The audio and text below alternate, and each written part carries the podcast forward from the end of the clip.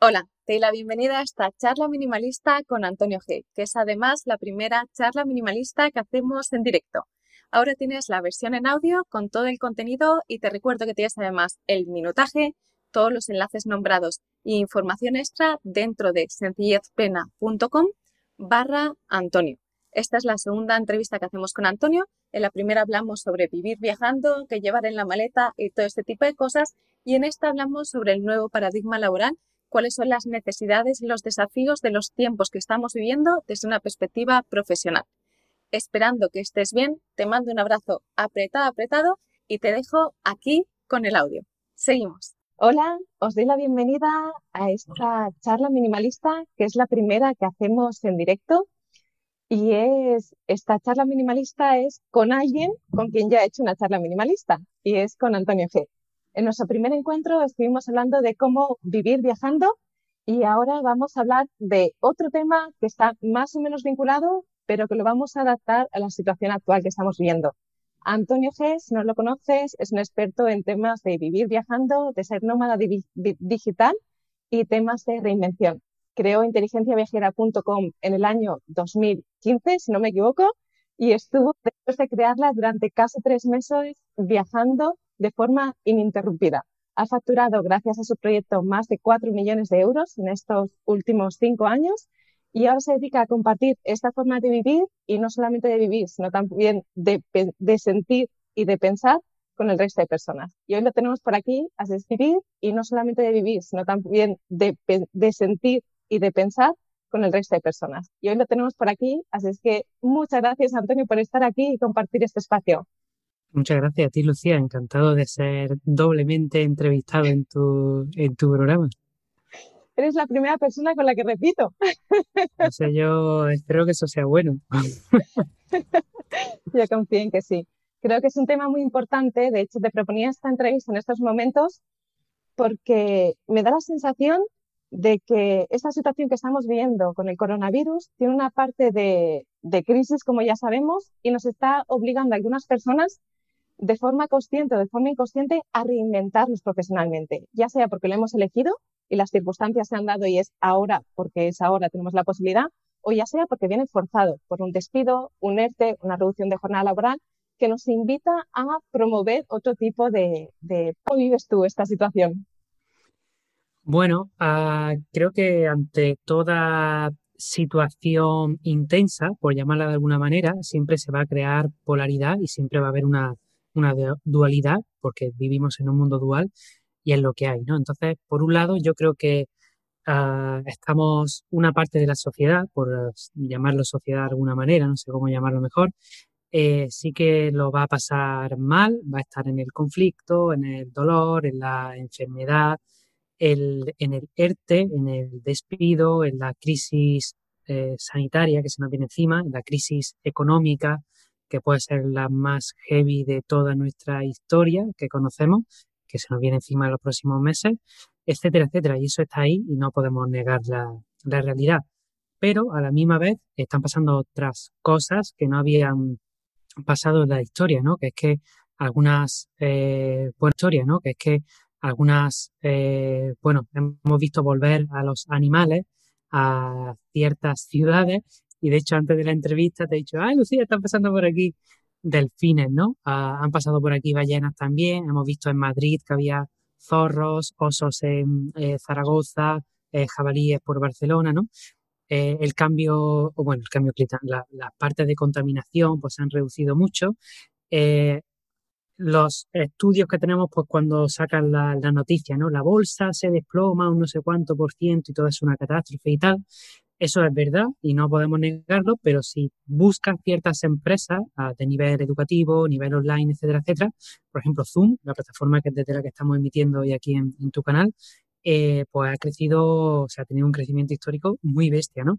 Si miramos otros valores como el oro o el Bitcoin, eh, han crecido y no paran de crecer también, ¿no? Entonces, digamos que depende de dónde es física, o sí, no lo sé, pero básicamente yo eh, si hay un mensaje que tengo cada vez más claro, es que todo depende de donde esté tu ojo, que así es como va a ver el, contexto, tu vida y tu, situación. Y tú decides si ver la crisis o la, o la oportunidad. De hecho, fíjate la causalidad que en China, en chino, mejor dicho, crisis es una doble palabra y una de estas dos palabras significa oportunidad, ¿no? Y ya lo decía Einstein, ¿no? Que ante una crisis, al final, la sociedad y las personas que se superponen en una crisis, pues se ven renovadas, con mucha más energía, sale la creatividad como nunca antes había salido. Y yo que vengo del mundo de los negocios digitales, eh, tanto en la agencia como en la escuela, estamos haciendo cosas que antes eran impensables. O sea, eh, tener un coste por lead, que ahora que estamos haciendo publicidad, al coste que había en 2016, es muy raro. ¿Por qué? Porque la empresa es muy raro. ¿Por qué? Porque las empresas tradicionales no están en Facebook, no están en Google, no están en YouTube, no están en Instagram. Entonces estamos solo los cuatro locos que somos infoproductores y que tenemos negocios digitales que al final que somos un 0,9% del capital de publicidad de Facebook, es un poco irrisorio y estamos solos, a pesar de que hay mucha gente, infoproductores, que estamos haciendo ahora publicidad. Con la agencia hemos hecho varios lanzamientos de varios millones de euros, uno detrás de otro, ¿no? Porque al final la gente ha visto esto como una necesidad y al final, pues la mayoría de seres humanos aprendemos, yo también me incluyo porque muchas veces me ha pasado y me seguirá pasando, eh, aprendemos más por a base de hostias que a base de, regalos, de experiencias o de conciencia, ¿no? Pero bueno, las cosas son así, es lo que hay y lo que ya no podemos negar es que eh, cuando a mí me llamaban loco en 2015 y decía, al final todo el mundo trabajará desde casa mañana, las universidades serán online, eh, habla las universidades serán online, eh, habla empresas emergentes, no existirán los taxis, ni los mineros, ni los camareros y tal, ah, ya lo estamos viendo, ¿no? Entonces, cuando sale Pedro Sánchez o cualquier líder político de cada gobierno diciendo que hay que trabajar, yo digo, usted debe pasar un enlace de afiliado de la escuela porque ya era hora que lo dijerais vosotros, ¿no? Y esto básicamente para que se entienda cómo funciona el mercado, cómo funciona la sociedad. al final es una campana de Gauss, cualquier cosa que sea un cambio, y normalmente está en la parte izquierda con un porcentaje del 2,5%, los vanguardistas, la gente que innova, etcétera, etcétera. Luego como un 12% del total, 12,5 más o menos, eh, están los early adopters, que son las primeras personas que se compraron un smartphone allá en 2000 muy poco, no lo sé, ¿vale? Y, era muy raro porque en Matrix veíamos que en el 99 ya tenía un teléfono pequeñito y era como esto no va a pasar nunca. Y a los dos o tres años eh, estaban ya, ¿no? Eh, y luego pasamos a la población. Y cuando llega una crisis, cuando llega una oportunidad, cuando llega una novedad, como es el smartphone, como es un laptop, ¿vale? Que no sé si se acuerda la gente, pero no teníamos ordenadores portátiles, esto ni existía. Al final fue un tema que se inventó un poco Steve Jobs para ver cómo cuajaba y, y lo petó, ¿no? Entonces, o estos iPods, estas cosas raras que no mucha gente le gusta y no todos estamos, y algunos sí, algunos no, digamos que, van cayendo o van fluctuando a lo largo de, la, de esa pirámide de población. Y ahora mismo, en el tema de los negocios digitales o del tema de los empleos emergentes, el trabajo desde casa, trabajo remoto, como lo queramos llamar, ha llegado justo al medio de la campana de Gauss, ¿vale? Que es donde está el 64% de la población, ha llegado a la masa. Eso obviamente es que un mercado se está consolidando, que es el de la educación online, que trae cosas buenas y cosas malas. Depende también de cómo, cómo se mire. Una de las mejores cosas es que hoy día cualquier persona puede trabajar online. Prácticamente de cualquier, 99 puede trabajar online. Prácticamente de cualquier, 99,8% de cosas se pueden hacer online. 99,8% eh, de cosas se pueden estudiar online. 99,8% de profesiones se pueden también desempeñar online, ¿no? Y esto que crea, crea mucha más competencia, va a crear creo que una regulación mucho más fuerte de la que veníamos acostumbrados hasta ahora, los que tenemos negocios digitales, eh, pero es como, wow, bienvenidos al nuevo mundo, ¿no? Ya era hora de que la, masa o así, no sé cómo llamarle, eh, tomáramos conciencia de que el mundo hay que cambiarlo, que tenemos que estar más dentro que fuera, que tenemos que hacer negocios más conscientes y menos negocios que creen desastres económicos, financieros, medioambientales, etcétera, etcétera.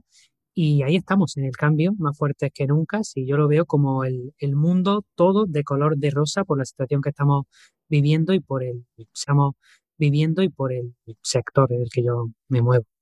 Mm. Eh, yo creo que soy una de, las, de esas personas que hace X años hubiera dicho que era imposible hacer cualquier cosa a nivel online y al final yo, mi primer infoproducto fue Ordena tu casa. Imagínate, si eso se puede hacer con una visión online, yo creo que cualquier cosa se puede adaptar a este formato.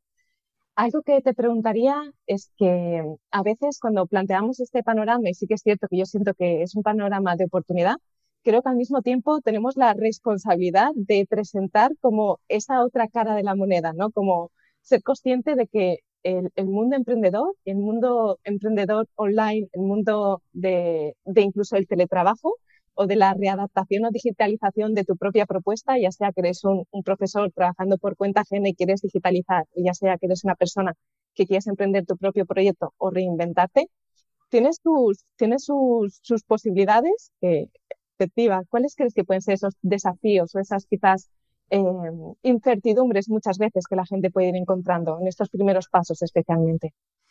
Lo primero yo creo que es eh, la primera objeción que por lo menos nos ponen los alumnos de la escuela y muchas personas con las que yo me he hablado, incluso yo mismo cuando empecé, fue el tema de la tecnología, ¿no? Que al final cuando quieres, eh, yo era como tú, o sea, anti redes sociales, anti tecnología, no quería ordenador, no quería nada. Y al final, ah, cuando haces las paces con ciertas cosas, ah, pues la verdad que vives mucho más a gusto. Y no quiere decir que ahora me encanten las redes sociales o que me pase el día pegado al, teléfono, simplemente que lo uso para una manera que a mí me es uh, rentable, que yo puedo aprender y hay otra cosa que no uso y las redes sociales, por ejemplo, yo no las llevo, las lleva el equipo, ¿no? Pero yo creo que hay un desafío tecnológico que cada vez digamos que la brecha o, la, barrera de o la barrera de aprendizaje es mucho más corta, porque cuando yo empecé a informarme de esto a finales de 2014 y cuando lancé el blog Inteligencia Vejera en 2015, eh, digamos que había mucho software de muchas cosas, pero la curva de aprendizaje era un poquito más jodida. Había muchas cosas que todavía ni siquiera estaban, bueno, de hecho todavía hay cosas que no están traducidas al español, que te tienes que formar en inglés o que hay un programa, un software en, en inglés, pero digamos que ya hay tantas cosas que te lo ponen tan sencillo. Hoy en día cualquier persona, o sea, mi madre podría, mi padre ha montado un blog en WordPress, ¿vale? Yo estuve ahí con él al lado, pero vamos, yo no tocaba el ordenador, era como, mírate esto, papá, mírate esto, da, Y él ha montado su blog, ¿no? Entonces, ¿cómo? Pues con sistemas muy simples, drag and drop, no sé qué. O sea, al final siempre hay un, mi padre tiene 67 años, ¿eh? Y no es nativo digital, ni mucho menos. Eh, entonces, como si él lo puede hacer, cualquier persona lo, puede hacer, ¿no? Entonces, al final es un poco entender que cada vez, es lo que decíamos, ¿no? Cuando el mercado llega a la cada vez, es lo que decíamos, ¿no? Cuando el mercado llega a la masa de la población, las, hay muchas más empresas, hay mucha más competencia y al final estas mismas empresas localizan que puede ser un, un hándicap, ¿vale? Personas que igual tengan una edad más avanzada, personas que no les guste tanto la tecnología como a ti a mí, eh, ponérselo más fácil siempre va a hacer que esa brecha en el mercado sea más fácil de, entrar, ¿no? Entonces yo creo que tenemos la suerte de que cada vez más sencillo, pero yo creo que a pesar de todo esto, a, nivel mental, es lo más complicado, ¿no? Creerte que realmente tú puedes hacerlo. Y bueno, ayer le hice una entrevista a una alumna de, la escuela, que la pueden buscar en mi Instagram en el, o en el blog, a Gracia Iglesias, que ella es una escritora, una artista de toda la vida, que igual ¿no? no quería nada saber del ordenador y tal, y decía, qué orgullo digo yo ahora que he montado mi página web, mi página de venta, el procesador de pago, yo sola, ¿no? Y es una chica que también tiene pues, poco 41 años, o sea que tampoco es, eh, no, lo es, ¿vale? Entonces como, oye, eh, hay gente que, que, lo está haciendo, entonces al final créetelo porque, o sea, le tienes que meter tiempo, obviamente, pero cada vez más, es más sencillo. Y luego creo que hay otra, otra cosa muy importante cuando las personas trabajamos desde casa, lo primero es un, un ámbito de salud. Yo, por ejemplo, ahora mismo estoy de pie sobre una alfombra que me hace la curva del pie, tengo una pelotita por ahí en los pies que me da masajes, tengo, en fin, tengo un tinglado, una mesa de Ikea que se pone para arriba, para abajo, me siento, me levanto, tal.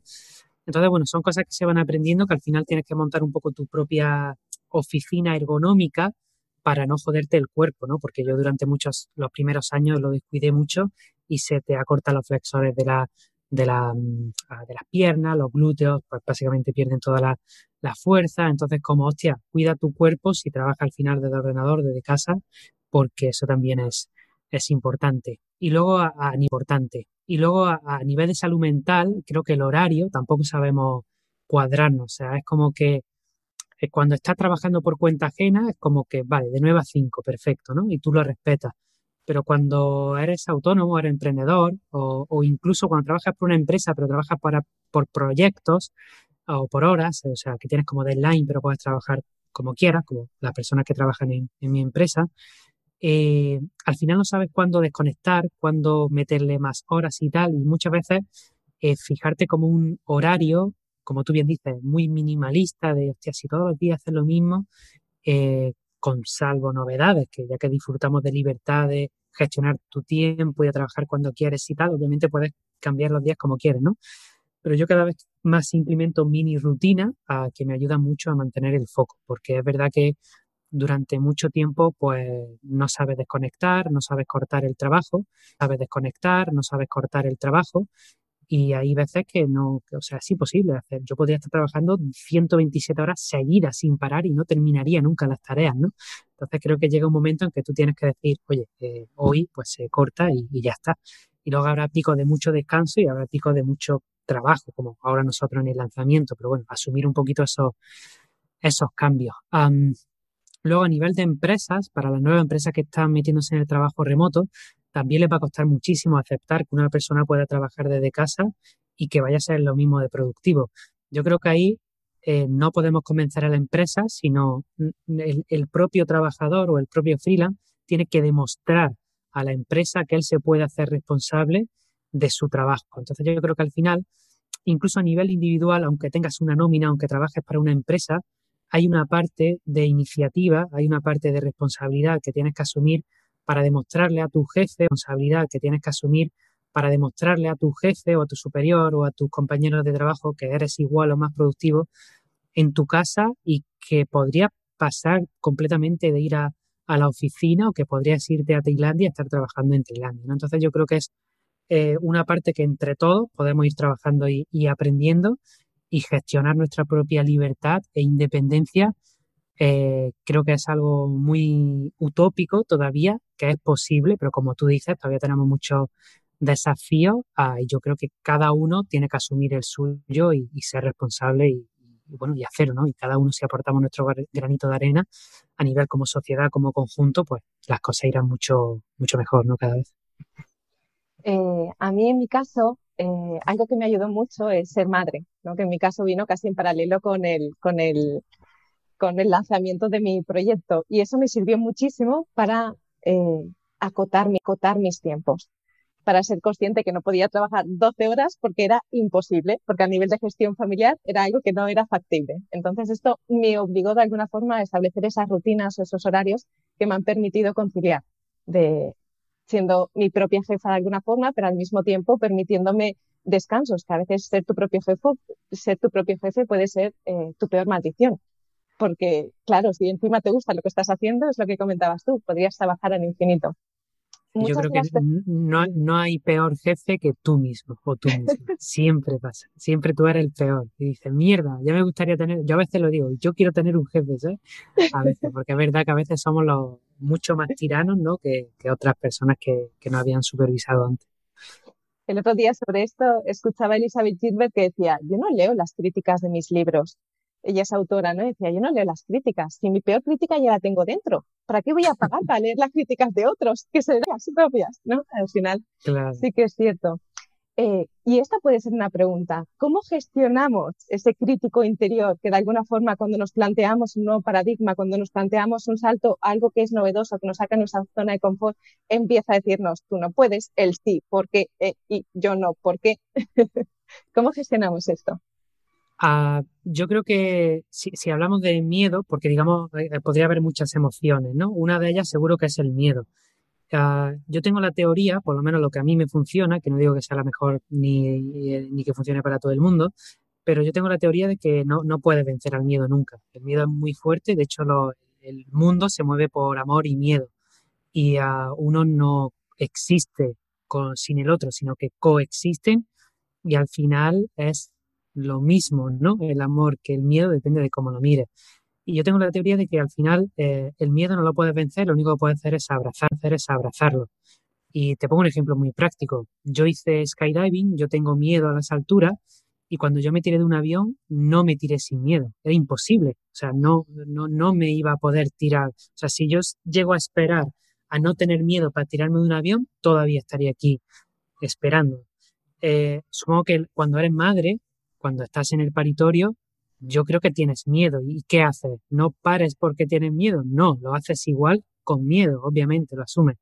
Cuando te vas a casar, cuando te vas a comprar un coche, una casa, cuando vas a invertir tus ahorros en, en un máster, eh, yo qué sé, hay muchas situaciones que al final la tienes que hacer con miedo porque si no, nunca las haría. Entonces yo creo que eh, es más interesante bailar con el miedo, aceptarlo, ofrecerle cosas al miedo. Oye, pero si me tiro este año en avión, ah, ya no me tiro más, ¿vale? Y te cuido el cuerpo y te, o sea, al final como una, una, una, una negociación puede ser la incertidumbre. Y para esto ah, yo creo que tampoco se puede combatir la incertidumbre.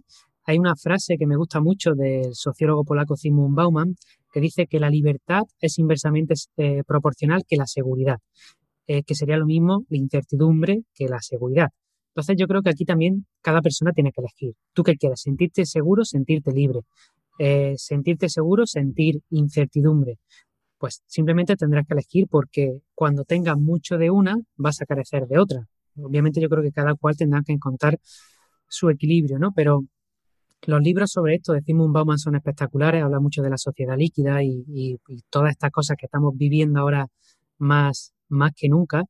Y al final es entender que la propia vida, el propio universo, o sea, como está organizado todo, es caótico. O sea, cuando tú lanzas un cohete, hay asteroides, asteroides por todos lados y explotan cosas, y es como, y si asteroides por todos lados y explotan cosas, y es como, y si te vas a, a la naturaleza, o sea, todo es caótico también. Hay un río que sale de una montaña que cuando se desborda arrasa todo y destruye y a la vez esa destrucción luego construye otro bosque que, o sea, es como todo caótico, pero hay un orden interno.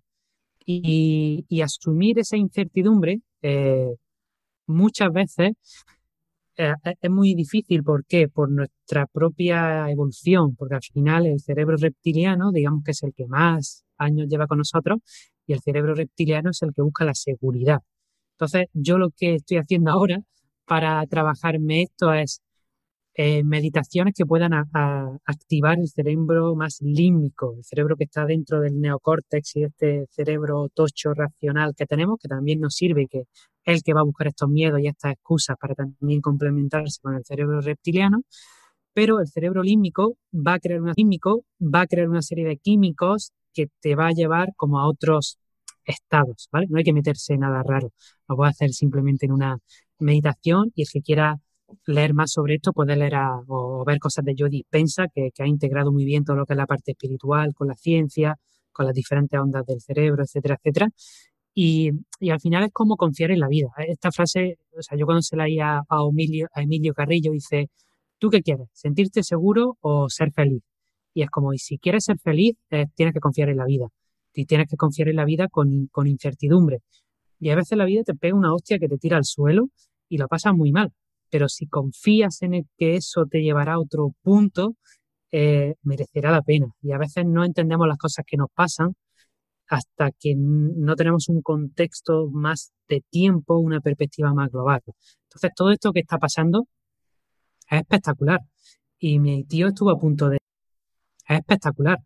Y mi tío estuvo a punto de morirse y he tenido amigos que han perdido a, su, a sus abuelos. O sea, no podemos negar la realidad, pero hay que entender que esto está pasando por algo y que cada cual tendrá que extraer su aprendizaje, porque no es lo mismo el mío que el tuyo de las personas que no estén escuchando y mirar pues la vida. Si te pone un coronavirus, pues tú sabrás qué haces con, con el coronavirus. Y hay otra, otra metáfora que, yo utilizo, que se la escuché por primera vez a, mi amigo Miguel Camarena, que él dice, al final tú vas caminando por la vida y tú te pones una gafa. Y te puedes poner las gafas de abeja o te puedes poner las gafas de mosca. Si te pones las gafas de mosca, ¿qué va a haber? Mierda por todos lados, ¿vale? Da igual, pero te va a ser mierda por todos lados. Y si te pones las gafas de abeja, ¿qué vas a ver? Flores es lo único que vas a ver. Entonces, también depende, es lo que hablábamos antes, ¿no? Depende del punto del observador, de tú, de cómo ves las, cosas. Eh, tuve una depresión de caballo cuando terminé la universidad porque sentía que había desperdiciado los ocho mejores años de mi juventud haciendo cosas que al final no me iba a dedicar por una cuestión de estatus o de familia o de sociedad o como se quiera llamar. Ah, y luego entendí que yo estoy hoy aquí hablando contigo por esa etapa de la universidad y por eso hice la escuela. Entonces, Steve Jobs ya lo decía, ¿no? Entiendes tu vida o entiendes lo que te pasa cuando conectas los puntos hacia atrás y no hacia adelante. Entonces es como, oye, ah, busca la manera, pero no vas a poder vencer el miedo, no vas a tener mucha seguridad porque no vivimos en un mundo sólido. La siglo XXI, el trabajo para toda la vida, la pareja para toda la vida, la casa para toda la vida, el coche para toda la vida, no existe, no existe. No lo podemos juzgar, no podemos decir que el tiempo pasado fue mejor. Es lo que te ha tocado vivir, tío o tía. Entonces, aprovecha vivir, tío o tía. Entonces, aprovecha lo que te ha tocado vivir y haz algo bueno con tu vida, con lo que te ha tocado, con las herramientas que tienes, cada uno con la suya.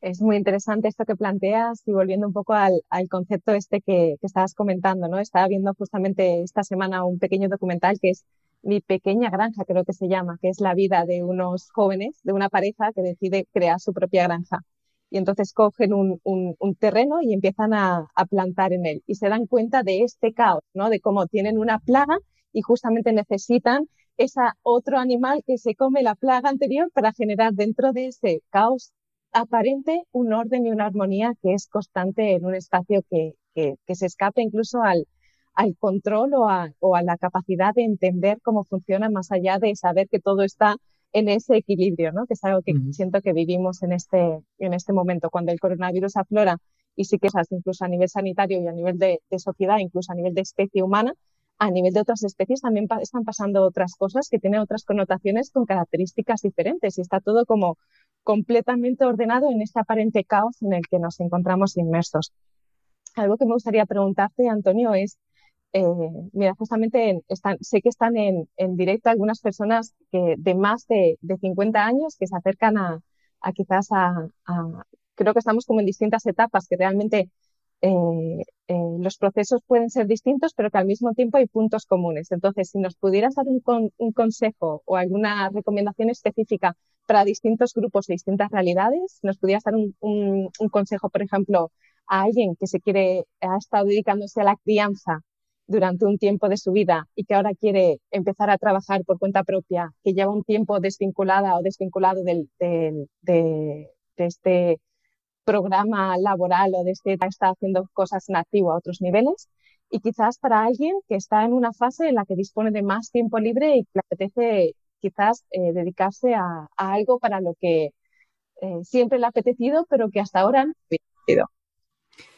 Yo lo primero que le diría es apúntate al training gratuito que estamos haciendo, que luego eh, hablaremos de él y luego les cuenta, eh, para entender bien un poco todo esto que estamos hablando en, un nivel más profundo, digámoslo así. Y luego, al final, eh, hoy día lo que más se lleva o lo que está haciendo mucha gente es esto de la reinvención profesional, buscar esos empleos emergentes que al final tienen más salida laboral, que igual te están más ligados muchos de ellos a la tecnología. Y esto está bien, pero hay un camino mucho más sencillo o más minimalista, ya que estamos aquí, que es eso que tú estabas haciendo ya o que estás haciendo ahora mismo, día tras día, siempre hay un camino para hacer online. Siempre estabas haciendo ya o que estás haciendo ahora mismo, día tras día, siempre hay un camino para hacer online. Siempre. Por ejemplo, crianza consciente. Tenemos una alumna, Marta, que daba clases, ¿vale? Para niños en una escuela, no sé qué, no sé cuánta. Y lo mismo que está haciendo ella, lo, que, lo mismo que estaba haciendo ella de manera presencial, lo está haciendo ahora a nivel online. ¿Cómo? Con consultorías, como estamos nosotros ahora por Zoom, eh, a través de sus redes sociales, de regalando contenido gratuito, a, través de cursos online, etcétera, etcétera. ¿no? Entonces yo le diría a estas personas que esto que ya estás haciendo ahora, a no ser que seas cirujano o cirujana y tengas que ir a un sitio a operar a una persona, te podría decir dos o tres ejemplos más, fisioterapeuta, hay ciertos ámbitos de la salud que igual no estaría tan así o habría que darle una pequeña vuelta, que ahora te cuento cómo, eh, pero prácticamente cualquier profesión es, si eres maestro en la universidad o en un colegio, online, simplemente pasas de la clase pública a, a las clases privadas. Si eres psicólogo, en lugar de atender a tu gente en un gabinete, eh, pues vete a, Zoom y lo haces online, o a Facebook, a un grupo de Facebook, de Telegram, de WhatsApp, hay mil, herramientas hoy día, ¿no? Entonces, como sea lo que sea que estés haciendo, se puede hacer online. Y aquí vienen personas y dicen, no, Antonio, es que las terapias no se pueden hacer online. Yo llevo trabajando con un terapeuta seis meses y yo he hecho todas las sesiones online. Y te hablo de terapia de, movimiento, de movimientos sistémicos, ¿vale? O sea, que supuestamente no se podría hacer online y lo hacemos online. ¿Cómo? A través de unos muñecos de Playmobil, no sé qué, no sé cuánto, ¿no? Entonces, como yo que soy, eh, hago Reiki, eh, a mí siempre mis maestros me decían, no se puede hacer Reiki o la primera, la canalización, no sé qué, se tiene que hacer presencial. Digo, ¿sabes? No, se puede hacer presencial y tendrá tal, pero se puede hacer online y funciona también online y está más que demostrado, ¿no? Entonces, al final es muchas veces vencer la propia objeción que el cerebro te va a poner siempre porque no quiere que salgas de tu zona de confort y que siga haciendo lo mismo. Entonces, siempre hay un camino. Y si, por ejemplo, tú me dirías, ah, bueno, pero es que dar, ¿cómo voy a dar clases? Yo soy profesora y doy clases en el colegio hace 40 años, no me llevo bien con el ordenador, no sé qué, no sé cuánto, ¿cómo consigo que las personas me paguen por dar estas clases de matemáticas a nivel online? Yo ahí te diría, ¿realmente esto es un problema que tiene la sociedad? ¿Realmente tú estás enseñando unos valores? Porque al final lo que tú estás enseñando igual lo pueden buscar en Google. Entonces, si realmente no estás aportando valor, igual tendrías que buscar cuál es el ámbito, el campo de las matemáticas que realmente necesita la sociedad. Yo no sé cuál es, porque yo no soy matemático, pero uh, yo que soy arquitecto, por ejemplo, lo que haría ahora sería hacer muchísima investigación no teórica y ponerme a implementar sistemas ecológicos para recuperar eh, pues la, la, mezcla de agua que se hace muchas veces en muchas ciudades o un edificio, recuperación solar, de energía, térmica, eólica, solar, eh, gestión de residuos, desalinización. O sea, hay miles de cosas dentro de un sector que tú puedes hacer, que puedes investigar y que sea mucho más coherente con los tiempos que nos ha tocado vivir hoy, por ejemplo, ¿vale? Entonces, como, oye, no, no se lo ponga, no te lo pongas difícil, es como seguro que hay algo, un pequeño cambio que puedas hacer ahora. Porque si al cerebro le dices, no, y ahora voy a dejar de ser esto que he hecho toda la vida, me voy a reinventar profesionalmente, voy a montar un negocio y voy a contratar a personas, no sé qué, esto es tan difícil, o sea, no es difícil, es, posible, yo tampoco veo lo fácil o difícil, pero es, es, tan complejo porque no lo sabes, o es tan difícil ahora que no tienes los conocimientos, tu cerebro no lo va a hacer. Y lo único que va a hacer es ponerte excusa. Es como cuando dices, no, voy a perder 20 kilos. Esto no lo vas a hacer, ¿vale? Pero si en lugar de perder 20 kilos dices, todos los días me voy a saltar el desayuno, voy a hacer 10 minutos de deporte, tu cerebro eso no lo ve tan mal, ¿vale? Es como una pequeña cosita que puedas hacer ahora, te va a llevar mucho, te va a acercar mucho más a ese objetivo, a ese sueño, que si te pones un mega objetivo. O sea, yo siempre digo, ponte el mega objetivo, pero como decía eh, eh, el Galeano, ¿no? es la utopía, ¿no? Que la utopía que, que, estás lejos y si das un paso hacia la utopía, la utopía se aleja un paso. Si das dos pasos, la utopía se aleja dos pasos, ¿no? Y al final te decía, y, y al final la utopía está para eso, para caminar, para enseñarte el camino, no para llegar a la, a la utopía. Entonces es como, márcate ese sueño que tú tengas, no sé qué, no sé cuánto, pero da un primer pasito para decirle a tu cerebro que es fácil y que lo puedes hacer. Y lo más fácil es coger, lo más fácil es coger a ese alumno, a esa persona, a eso que estás haciendo y hoy, que lo tendrías que hacer presencial, hazlo online y ya está, a través de YouTube Live, de Instagram Live, de Facebook Live, de Zoom, de cualquier, de WhatsApp. Hay gente que está haciendo cosas por, por WhatsApp, más sencillo todavía. Y entonces siempre busca el camino sencillo, minimalista para dar el primer paso y a partir de ahí ves construyendo el, el castillo, ¿no? Porque al final un cambio de vida no es algo que puedas hacer o sea, hay gente que está preparada y que yo he tenido alumnos que hacen así, en una semana están viviendo sus proyectos y el día de antes no tenían ni idea, ¿vale? Pero no es lo común, no es lo común. Entonces al final necesitamos como un timing, ¿vale? El ser humano y igual en una edad más avanzada, tu timing necesitas 3, 6, 12 meses para completar, ¿no? Ese, ese cambio de, de vida y pasarte al mundo digital o montar una vida híbrida, ¿no? Hay mucha gente que dice como todo presencial, todo online todo online. Es como, no, igual puedo hacer una pequeña parte presencial y, otra parte online o viceversa, ¿no? Y tener como, bueno, eh, jugar con los dos mundos que, que siempre está bien. Mm. Creo que con esto que estás comentando respondes a alguien que pregunta, ¿se puede hacer todo online? Entonces, ¿qué pasa con la parte presencial? Y es que no tiene por qué ser todo online. También existen esas posibilidades. De hecho, yo justamente ahora estoy lanzando una primera formación presencial para septiembre, que es algo que no tenía hasta ahora y que siento que en mi caso tiene sentido en, en este momento. Y es curioso, ¿no? Ahora que decías como de cualquier cosa se puede hacer, eh, algo que yo estoy buscando ahora mismo y que me está costando encontrar es que tenemos un huerto con unos amigos y a mí me encantaría un curso online porque encuentro libros, pero hay cosas que, que me cuesta como en los libros, me encantaría un curso online sobre temas de compostaje, el lombricompost, por favor. ¿Dónde está ese curso?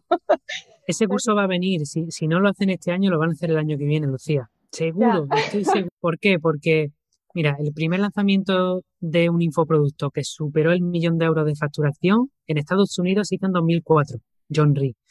En Brasil se hizo en 2014, 10 años después, o sea, un 10 años de delay. En España se hizo en 2018, 14 años de delay con respecto a Estados Unidos. ¿Qué quiere decir esto? Que Estados Unidos ya pasó por la era de los micronichos. Brasil ya pasó por la era de los micronichos. Y España y Latinoamérica estamos pasando ahora, este año y el que viene, por el boom de los micronichos. ¿Qué es esto de los micronichos? Un curso de compostaje. Eh, nosotros, ahora que estamos haciendo entrevistas, que la gente las mire en Instagram, hemos hecho entrevistas a un chico que hace cursos de plantas medicinales, entrevista a un chico que hace eh, encuentros de rol en vivo y ahora lo está digitalizando todo por el coronavirus. Ah, tenemos a un chico que tenía una empresa de diseño de muebles y ahora está haciendo todo el e-commerce electrónico y ahora está haciendo todo el e-commerce electrónico 100%. Tenemos a, bueno, a la chica de, ayer, a Gracia, que hace cursos de escritura creativa. Ah, y es que han pasado alumnos, tenemos alumnos que hacen turismo ah, de los de cementerios y hacen, ah, captan también a la gente y las comunidades a nivel eh, online. En Brasil hay infoproductos de afilar cuchillos, de arreglar lavadoras, de hacer pastelitos de chocolate, de todo lo que quieras, ¿vale? De dibujar de manera realista. O sea, lo que tenemos que entender es que en la era que estamos viviendo, la universidad va a dejar de formar una parte fundamental en la educación de las personas y que las personas cada vez serán más individuales y podrán formarse en lo que quieran. Y habrá una persona que sea muy buena en un tema o no tan buena. Puede ser que yo diga, pues mira, yo podría hacer un curso de arquitectura, sí, de arquitectura avanzada no, porque no es eh, cosas que yo sé para gente que está empezando. Entonces, si yo tengo un nivel eh, medio, pues voy a por la gente del nivel básico. Si tengo un nivel avanzado, voy a por el medio. Si tengo un nivel experto, eh, educo a los de avanzado. O sea que al final no necesita ni siquiera ser un mega experto para comenzar a enseñar a las personas a hacer algo. Te pongo otro ejemplo. Yo soy trompetista. ¿Me gano la vida como trompetista? No. ¿Podría dar clase a un trompetista que lleve muchos años y que busque una manera de profesionalizar un estilo concreto de música tal? No. ¿Podría comenzar a dar clases de trompeta a un niño que comienza, o una, una mujer, a un hombre de 50 años que nunca ha tocado la trompeta? Sí.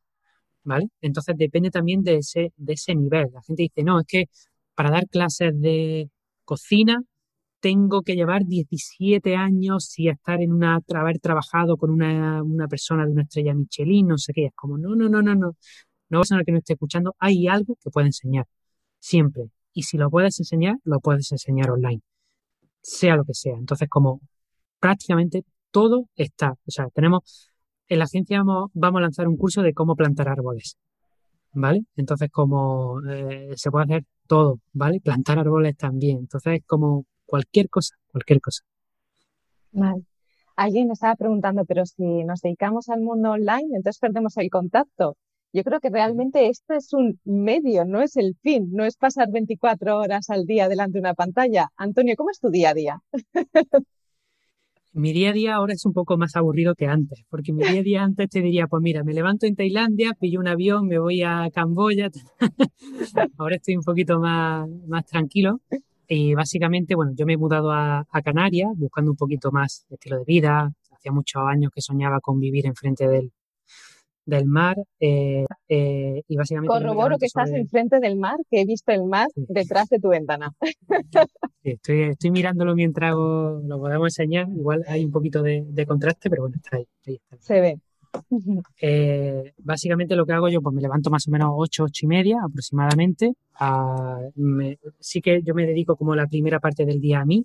Eso lo tengo como muy claro, las 3, 4 primeras horas, hasta las 12 del mediodía yo no hago mucha cosa, a excepción de los miércoles, eh, o sea, hoy sí que es un día un poco diferente, pero ah, lunes, martes, jueves y viernes sobre todo, lo que hago es, eh, me vengo aquí a la terraza, ah, tengo un diario de agradecimiento que está por aquí detrás, escribo una paginita dando las gracias, ah, lo hago aquí enfrente del mar en la terraza, hago un poquito de deporte, no, no como nada, yo hago ayuno intermitente, hago deporte en ayuno, cuando estoy ya bien sudado, me voy al mar, eh, nado 20, bien sudado, me voy al mar, eh, nado 20, 25 minutos, luego vuelvo, me ducho, desayuno, bueno, estiro tal, desayuno y digamos que para las 11, eh, 11 y media, 12, depende del día, mm, comienza mi, de, mm, yo qué sé, mi, mi, tiempo de trabajar, por así decirlo. Ah, y a partir de ahí, pues depende del día. Si es martes o jueves, estoy haciendo tareas que yo le llamo de foco, que básicamente es, producción de contenido, cosas que me gustan 100%. Si es lunes, miércoles o viernes, pues como hoy, me pongo entrevistas, eh, consultas del, del equipo, ah, depende, ¿no? Pero digamos que comienzo a, trabajar, ¿vale? Y más o menos estoy de 12 a, pues depende, a 3, 4, 5 de la tarde, más o menos. Hay alguna pequeña pausa, bueno, estoy haciendo micropausas, porque como ahora, ¿no? Pues estoy de pie, luego sentado, tengo diferentes habitaciones, entonces a veces me voy a una habitación, cojo el, el WhatsApp, trabajo por WhatsApp algún momento, luego me vengo aquí por 100 estancado y ahí más o menos hago una meditación ah, de cortita, de 10, 15, 20 minutos. A veces puedo estar tres horas, pero no es lo, normal, igual el fin de semana sí. Pero hago un pequeño break ahí de, de 15, media, media horita ah, y luego sigo trabajando otro par de horas hasta las 7, 7 y media aproximadamente. Y ahí es cuando hago la segunda comida del día, solo como dos veces al día. Eh, y ahí, bueno, pues ya me pongo a cocinar o estoy hablando con Chris un rato y bueno, ahí nos quedamos viendo algo en la, en la tele o, hablando. Ah, y a partir de ahí, pues depende un poco. Si hay algo más de trabajo, pues es como trabajo pasivo de, de sofá y mirar Slack o alguna cosita. Y si no, pues simplemente estoy como escuchando algún podcast o formándome o leyéndome o algo así. Y más o menos 11, 11 y media de la noche, como que desconecto, voy a la, a la cama y ya. Entonces, bueno, una vida ahí como bastante simple, de, como bastante simple de, de momento. El fin de semana, pues bueno, sí que uh, igual hacemos pues algo más, o hacemos la compra, o estamos igual más en casa, o limpiando, o alguna cosa. O de vez en cuando vienen algunos amigos, ahora que nos dejan salir un poquito, salimos un poco a la terraza o a la montaña o lo que sea. Pero ahora como que estoy muy intentando no hacer mucho, sino hacer poco, intentar aburrirme y esas cosas tan complicadas para mí o para un emprendedor. con tantas posibilidades que tienes acceso a tantos emprendedores que te muestran tantos mundos distintos, saber discernir es especialmente importante. Eh, Antonio, sé que tienes ahora un reto gratuito que, que estás sacando, que será la presentación también de, una formación que tenéis con, que es un máster, bueno, una especie de máster de formación de, escuela de, nómada digital. ¿Nos puedes contar un poquito en qué va a consistir y fechas, plazos? Sí, pues bueno, a todos los años hacemos a este tren gratuito previo a abrir las puertas de la escuela. Eh, la escuela nómada digital, que básicamente la construimos en 2017 para todas las personas que, pues, que creían que realmente el sistema educativo tradicional tenía unos fallos bastante gordos y que no estaban educando, no nos estaban educando en un, en un sistema coherente con valores y con proyección laboral de futuro con una mínima garantía. Entonces nosotros decidimos apostar por la Universidad del Futuro, por llamarlo de alguna manera, y hacer muchos estudios en esos empleos emergentes, etcétera, etcétera, y a la digitalización de conocimiento de profesiones. Básicamente enseñar un camino, el camino más corto posible para que cualquier persona pueda desempeñar su trabajo desde casa o desde cualquier lugar del, mundo. Siempre abrimos en septiembre y octubre, desde 2017, las tres ediciones las hemos hecho en septiembre y octubre, solo lo hacemos una vez al año y cerramos, porque siempre tenemos más demanda de la que podemos asumir este jaleo, que muchísimas personas no lo habían pedido, y era como, hostia, pues si todos los días tengo un, un email, un mensaje en redes sociales pidiéndome por favor que abra la escuela, que abre Trinital, pues igual hay que escuchar un poco al universo que nos estaban dando señales y, abrir antes de tiempo. Entonces, este año en lugar de septiembre-octubre lo vamos a hacer ahora en junio Y básicamente el training online gratuito son cuatro clases, que son el día 15, 17, 19 y 22 de junio, en las que entramos en profundidad eh, esto del nuevo mundo. Pues en la primera clase se hacen sobre todo muchos estudios, ¿no? Y presenta, presento de una manera racional para que el cerebro entienda que, mm, bueno, que, que según los estudios, en 2035 seremos 8.500 millones de personas y mil millones van a ser nómadas digitales. Que en Estados Unidos el 35% de la población activa ya teletrabaja o ya teletrabajaba antes de esta crisis. Ahora el porcentaje se habrá disparado de esta crisis. Ahora el porcentaje se habrá disparado. Bueno, depende porque hay también mucha gente que la han despedido. Entonces, bueno, ahora mismo los datos serán un poco eh, habrá que esperar un poquito de tiempo para, para dárnoslo. Entonces, digamos que aporto todos los datos que tenemos desde los últimos 10, 12 años para que la gente entienda realmente el, cambio y ahí presento la oportunidad de Internet, ¿no? Como un medio que te da libertad geográfica, que te da libertad temporal, que te puede dar libertad económica. En la clase 2 se presentan 17 empleos emergentes que en base a los estudios nosotros creemos que son los que tienen más alta demanda y capacidad para proyección de futuro como al, máximo y sobre todo mucha garantía en el presente de que a corto plazo puedas desempeñar ese, ese empleo. Damos también un test para que cada persona lo pueda hacer y ver según sus preferencias cuál es el, mejor empleo para esta persona. Y en la clase 3 hablamos sobre cómo empezar a dar los primeros pasos implementando el sistema que le enseñamos a los alumnos. Entonces contamos más o menos el sistema de seis pasos que tenemos, que se llama el Círculo de la Libertad. En la última clase contamos sobre la matrícula. Decimos cuándo empieza, cuándo se abre, cómo es el soporte, los cursos que incluye, las sesiones en vivo, cómo las hacemos, el soporte, contamos los rankings, los juegos gamificados, la inteligencia artificial que tenemos en la escuela presentamos la escuela y abrimos las matrículas, ¿vale? Para que las personas ahí decidan si te ha gustado el training, si has visto todo y crees que es lo tuyo, pues eh, puedes solicitar una plaza a la, a la escuela. Normalmente el año pasado abrimos mil matrículas, este año creo que también la limitaremos a, a mil matrículas porque al final depende un poco de los tutores y profesores que tengamos cada, cada edición y a priori eh, pues contemplamos que más o menos será lo de, lo del año pasado y que luego, pues bueno, eh, los que decidan entrar, pues estaremos un año trabajando juntos en la, en la escuela para que realmente, digamos que la promesa que hacemos es que en un periodo de 6, 12 meses, cualquier persona puede ser nómada digital en cualquier ámbito de sector o de conocimiento, de habilidad que, tenga. Que, que tenga. Pues muchas gracias. Uy, no sé si se escucha que tengo ruido de fondo, que el peque se despierta en la ciudad. Se escucha, se escucha. es lo que tiene el directo, es lo que tiene el directo. Está muy feliz correteando. Muchísimas gracias, Antonio. Yo debo decir que Antonio es una de las primeras personas con las que hice un curso online, que fue el curso de entrevistas memorables y que realmente os invito a inscribiros al training gratuito. Te inscribas o no a la formación después, estoy segura de que el training gratuito aportará valor. De hecho, yo también me voy a porque siempre es seguro se puede aprender algo más. Y nada, Antonio, darte las gracias por tu tiempo, gracias por compartir y gracias por aportar tanto valor. Como cierre, me gustaría hacerte un par de preguntas muy rápidas y muy cortas.